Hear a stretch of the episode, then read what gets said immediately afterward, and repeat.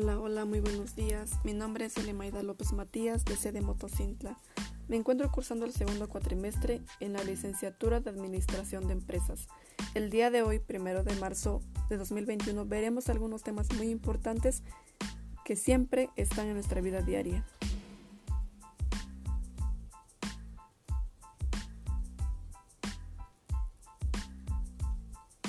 Comenzaremos con un tema muy importante las distribuciones de frecuencias. Se dicen que son tablas en que se dispone la modalidad de la variable por filas. En las columnas se disponen el número de ocurrencias por cada valor. La finalidad de estas agrupaciones en frecuencias es facilitar siempre la obtención de la información que contienen varios datos. Podríamos decir que impacta prácticamente en todos los aspectos de nuestra vida, porque a partir de todas nuestras actividades es posible recopilar datos que después de ser analizadas nos permiten tomar muchas decisiones y así podemos traer mucha información.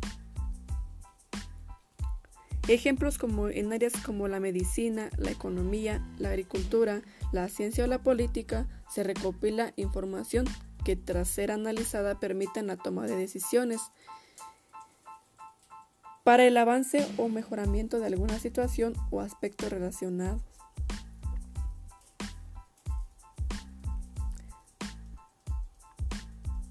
Este tema fueron diseñados para analizar bases de datos grandes, para hacerlos capaces de analizar información y tener un resultado que queríamos obtener. Siempre que trabajemos en una empresa o en alguna otra organización, en esta distribución de frecuencias siempre veremos tablas, datos muy grandes en las cuales siempre utilizaremos fórmulas para poder sacar más rápido resultados en menos tiempo.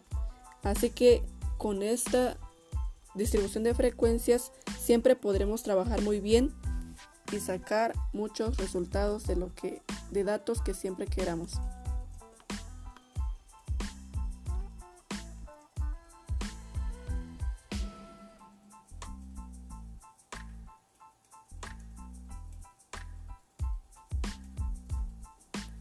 Otro tema muy importante es la probabilidad. ¿Qué es la probabilidad? La probabilidad siempre es esencial para preparar a los estudiantes en alguna escuela. Siempre vemos lo que es el tema del azar, y siempre vamos a ver que están en nuestra vida y nuestro entorno que consiste en confundir las dos probabilidades condicionales. El azar está presente en la vida cotidiana en muchos contextos en los que aparecen nociones de incertidumbre, riesgo y probabilidad. Por ejemplo, en el pronóstico del tiempo, cuando vemos que en el día esté nublado, siempre decimos, hoy va a llover, pero es hay un 50% de probabilidad de que sí llueva y un 50% de probabilidad de que no llueva. También podríamos decir que es un ejemplo el diagnóstico médico. Hay un 50% de probabilidad que el doctor diga que una persona esté enferma o no esté enferma. También podría entrar lo que es la evaluación de un estudiante. Podríamos decir que un 50% el alumno va a pasar de grado o un 50% de que no lo harán. En esto, eh, la probabilidad no solo entra en los profesionales, sino en cualquier persona que ha de reaccionar a mensajes en que aparecen estos elementos, que también nos puede ayudar a tomar decisiones que a veces puede afectar entre los sucesos y predicciones o a veces no afectan porque siempre pasa lo que decimos. Una percepción o grado de creencias en la verosimilitud de la persona que asigna la probabilidad del, suceso. Siempre hay dos respuestas, sí o no, de que sí ocurrirá o no ocurrirá. Pero hablando profesionalmente siempre estaremos hablando de números, la probabilidad. En estos números nos ayudarán a sacar la probabilidad si es un 25%, un 15%, un 50%, 80%, dependiendo de qué tema estemos hablando.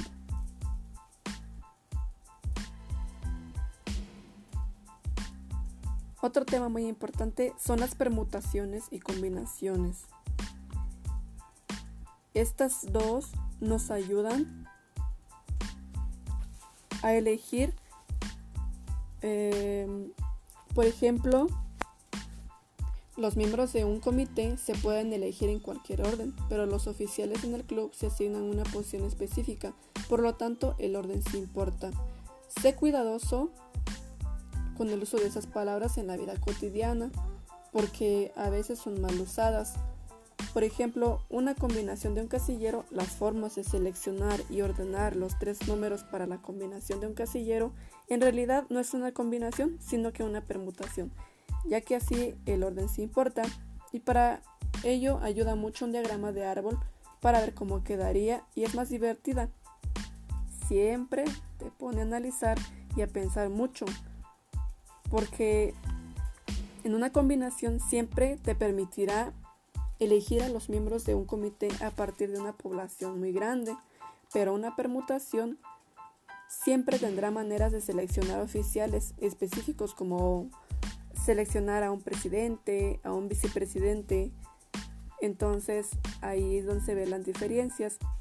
En las combinaciones siempre tendremos maneras de seleccionar de un, conjunto de cubiertas para pizzas a partir de una lista de ingredientes más grande. Y en una permutación siempre tendremos una manera de seleccionar y ordenar las bolas de helado en un cono. Entonces ahí es donde vemos las grandes diferencias y estas nos ayudan siempre para checar algún resultado de algún problema que tengamos.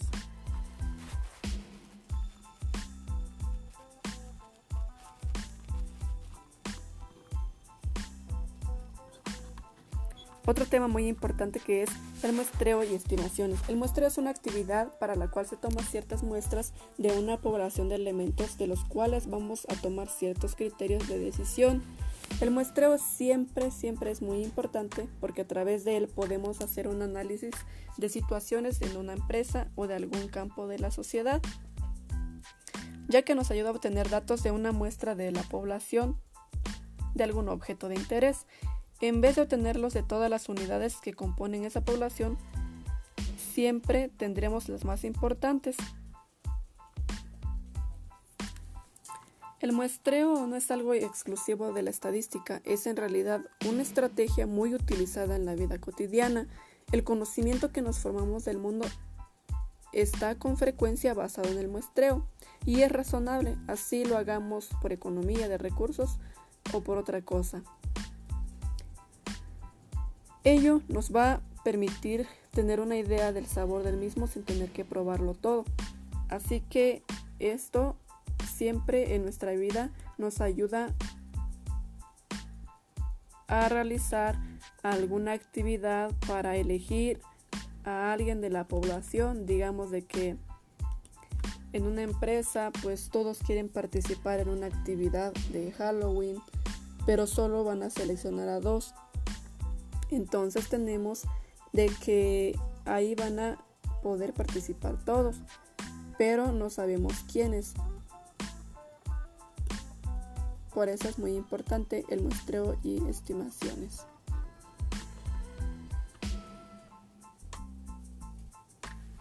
Hay otras muestras que, como por ejemplo el muestreo probabilístico, es la más conocida por su sencillez y eficacia, ya que algunas veces lo utilizan eh, para, para saber algo, si es probable o no probable.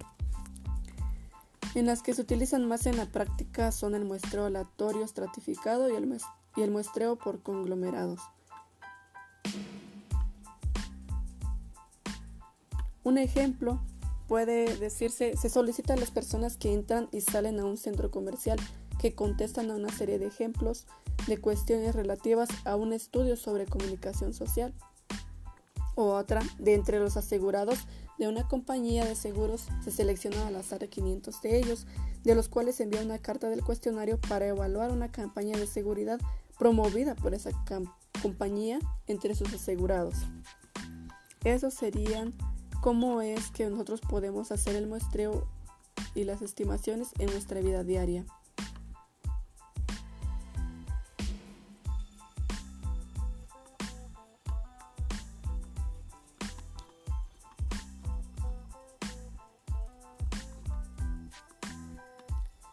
Muy bien, todos estos temas son muy importantes, ya que en mi vida profesional siempre, siempre, siempre se va a llevar a cabo y nos ayudarán a realizar bien nuestros trabajos cuando estemos trabajando en una empresa u otra organización en la que deseemos. Así que si te gustaron estos temas, pues escucha en el otro programa. Y me despido de ustedes agradeciendo su atención y tiempo. Muchas gracias.